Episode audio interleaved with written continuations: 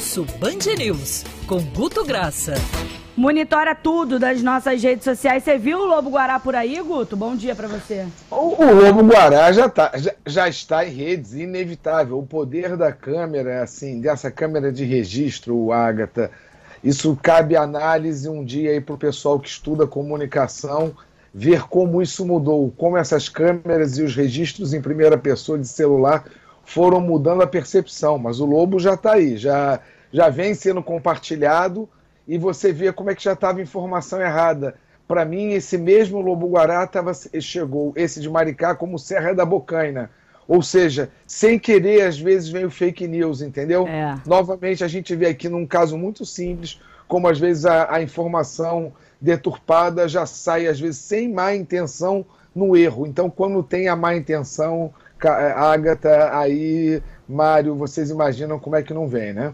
Bom, o que esse lobo guarara é de verdade. O que não é de verdade, Guto, é o feijão, né? Que não é verde, não é branco, não é feijão de corda, é feijão de quê, Guto? Porque movimentou pois, rede social, pois né? Pois é, Agatha, o que envolve alimento, o que envolve é, alimento sempre despertará é, grande interesse de redes, porque a gente sempre é, é o que entra pela boca, é nossa preocupação, ou seja, isso sempre, sempre rendeu informação e preocupação em rede. Agora, no Rio de Janeiro, esse tal dos feijões falsos, que eu ainda não consegui entender, por Deus do céu, né, não, não entendi ainda o que aconteceu, já li duas, três vezes algumas matérias, ainda não entendi a falsificação, ainda não entendi o que, que era, qual era o intuito, não, então, mas enfim.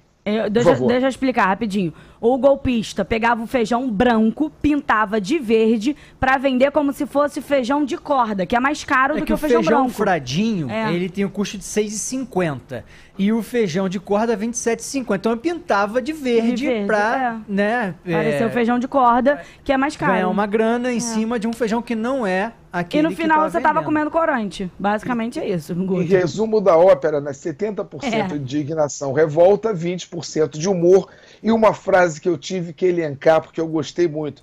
Depois da bolsa falsa, do relógio falso, do cigarro falso, das pessoas falsas, até o feijão está falsificado. Feijão Ou fake. seja, feijão fake.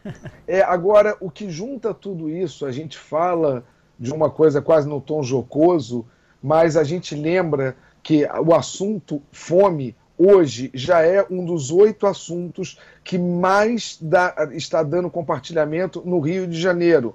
Você, quando vai para o assunto pesquisas, o assunto auxílio emergencial só no Rio aumentou essa semana 300%, né? Ou seja, é, eu acho que se mistura novamente agora, a gente sai da, do mais leve, ainda que com uma fraude, para entrar no assunto tão pesado que criaram um eufemismo para fome, de chamar de insegurança alimentar.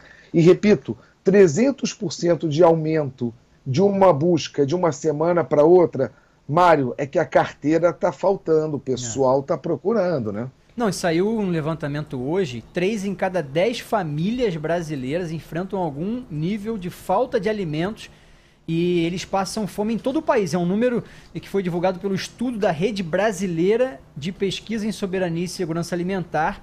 Maior proporção de lares nessa situação nas regiões Norte e Nordeste Alagoas tem o pior índice de insegurança alimentar, 36,7% das famílias, Guto, seguido por Amapá, 32%, números absolutos, Sudeste lidera. Em São Paulo são quase 7 milhões de pessoas vivendo com menos comida que o suficiente. Na sequência vem Rio de Janeiro com 2 milhões e 700 mil lares. E Guto, quando a gente fala, por exemplo, é, no auxílio emergencial, eu vi que você deu uma separada que estava movimentando também as redes. Mas lá no início, quando o auxílio foi lançado, realmente tinha um motivo. Tinha gente enfrentando problema, tinha gente com dúvida. Ah, quem recebe, quem não recebe. E aí agora, o que, que você acha que está por trás desse boom?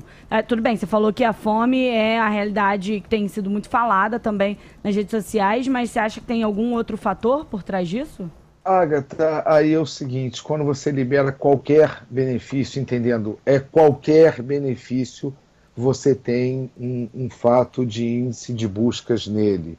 Né? Nessa semana, a gente não sabe captar se realmente é alta de preços, se é carteira zerando, se é hábito de consumo, porque não houve nenhum tipo de matéria que trouxesse auxílio emergencial e, repito, em especial no Rio de Janeiro. Talvez algum calendário de algum pagamento, alguma coisa local que a gente teria que estratificar mais, mas foi um assunto que, como a gente vê, né, os assuntos se misturam, né, Agatha? E fome, é, busca por auxílio emergencial, traz também o personagem negativo da semana, que a gente tem obrigação de falar aqui, aquele homem que negou a marmita a um faminto, que depois foi descoberto que esse mesmo homem que negou, ele havia recebido auxílios emergenciais durante a pandemia, esse empresário que estava distribuindo a marmita e negou. Pois é, ele rendeu 470 mil postagens, engajamentos no Rio de Janeiro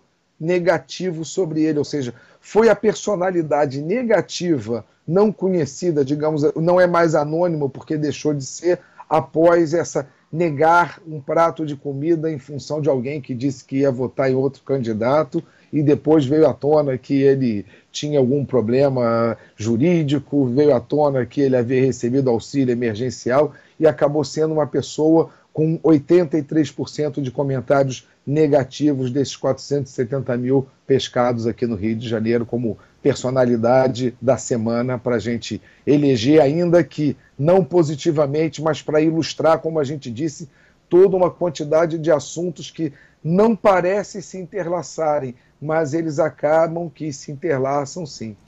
Não, e aí, é, em relação a, a, ao cenário político, eu acho que é exatamente esse pano de fundo também que movimenta mais quando a gente fala de fome, né? É, é a gente estar próximo de uma eleição e esse assunto ter voltado tanto para a nossa realidade durante a pandemia também faz movimentar bastante. E aí, Guto, vou te botar talvez numa fogueira, porque antes da gente encerrar, vou trazer uma percepção que pode ser do meu nicho, tá? Do, da, do meu nicho de rede social. Mas eu tenho achado as pessoas menos briguentas nas, em relação à eleição. Eu achei que na última eleição estava todo mundo muito no pessoal. Se você falasse, ah, eu vou votar no X e a outra pessoa vai votar no Y, era cortar lá qualquer tipo de laço. Agora eu tô Será achando. Que também os laços já não foram cortados? Cortados, pode ser, não sei. Você tem percebido isso nas redes, Guto? V vamos lá, v vamos pegar uma comparação direta de igual período que a gente fez sobre o que você falou de mood e agressividade. Não é só a sua bolha se a gente está tendo relatos de agressões de fato, de violências acontecendo no campo real, né, você tem 8% menor o índice de agressividade em relação ao ano anterior, igual ao primeiro turno. Então, a sua percepção, Agatha, ela parece verdadeira, sim, em redes. E que melhore ainda, que a gente volte a a debater temas e sair mais do caprichoso e garantido da preferência que a gente anda continuando a ver por aí. Mas ainda assim, com talvez um pouquinho menos de, de ódio em rede. Fato, sua percepção ela não está equivocada, não. Ela vê um número nacional, tá? Tá vendo? O pulso Band News pulsando na Agatha Meirelles. Mentira. Mas é, Guto, espero que continue dessa maneira, porque toda troca de ideia, toda discussão saudável, ela é 100% bem-vinda. A gente tem que só respeitar a opinião do outro, né? Exatamente, respeitar a opinião e entender que muitas vezes a gente está trabalhando falando de dados, falando de números e não é opinião. Opinião, pelo menos aqui na coluna, a gente sempre gosta muito de, de jogar para que o ouvinte formule opinião. Desde o início foi uma proposta muito para isso. A gente trazer números, a gente conversar, mas que o ouvinte consiga formar uma opinião. Não é um programa para ter opinião, um quadro para ter opinião formada. A gente vai trabalhar com dados, com informações e onde o ouvinte consegue elaborar a opinião dele, conversando um pouco, interagindo com a gente dessa forma sempre que possível. Guto Graça volta em qualquer edição extraordinária ou na próxima quarta-feira. Um beijo, Guto.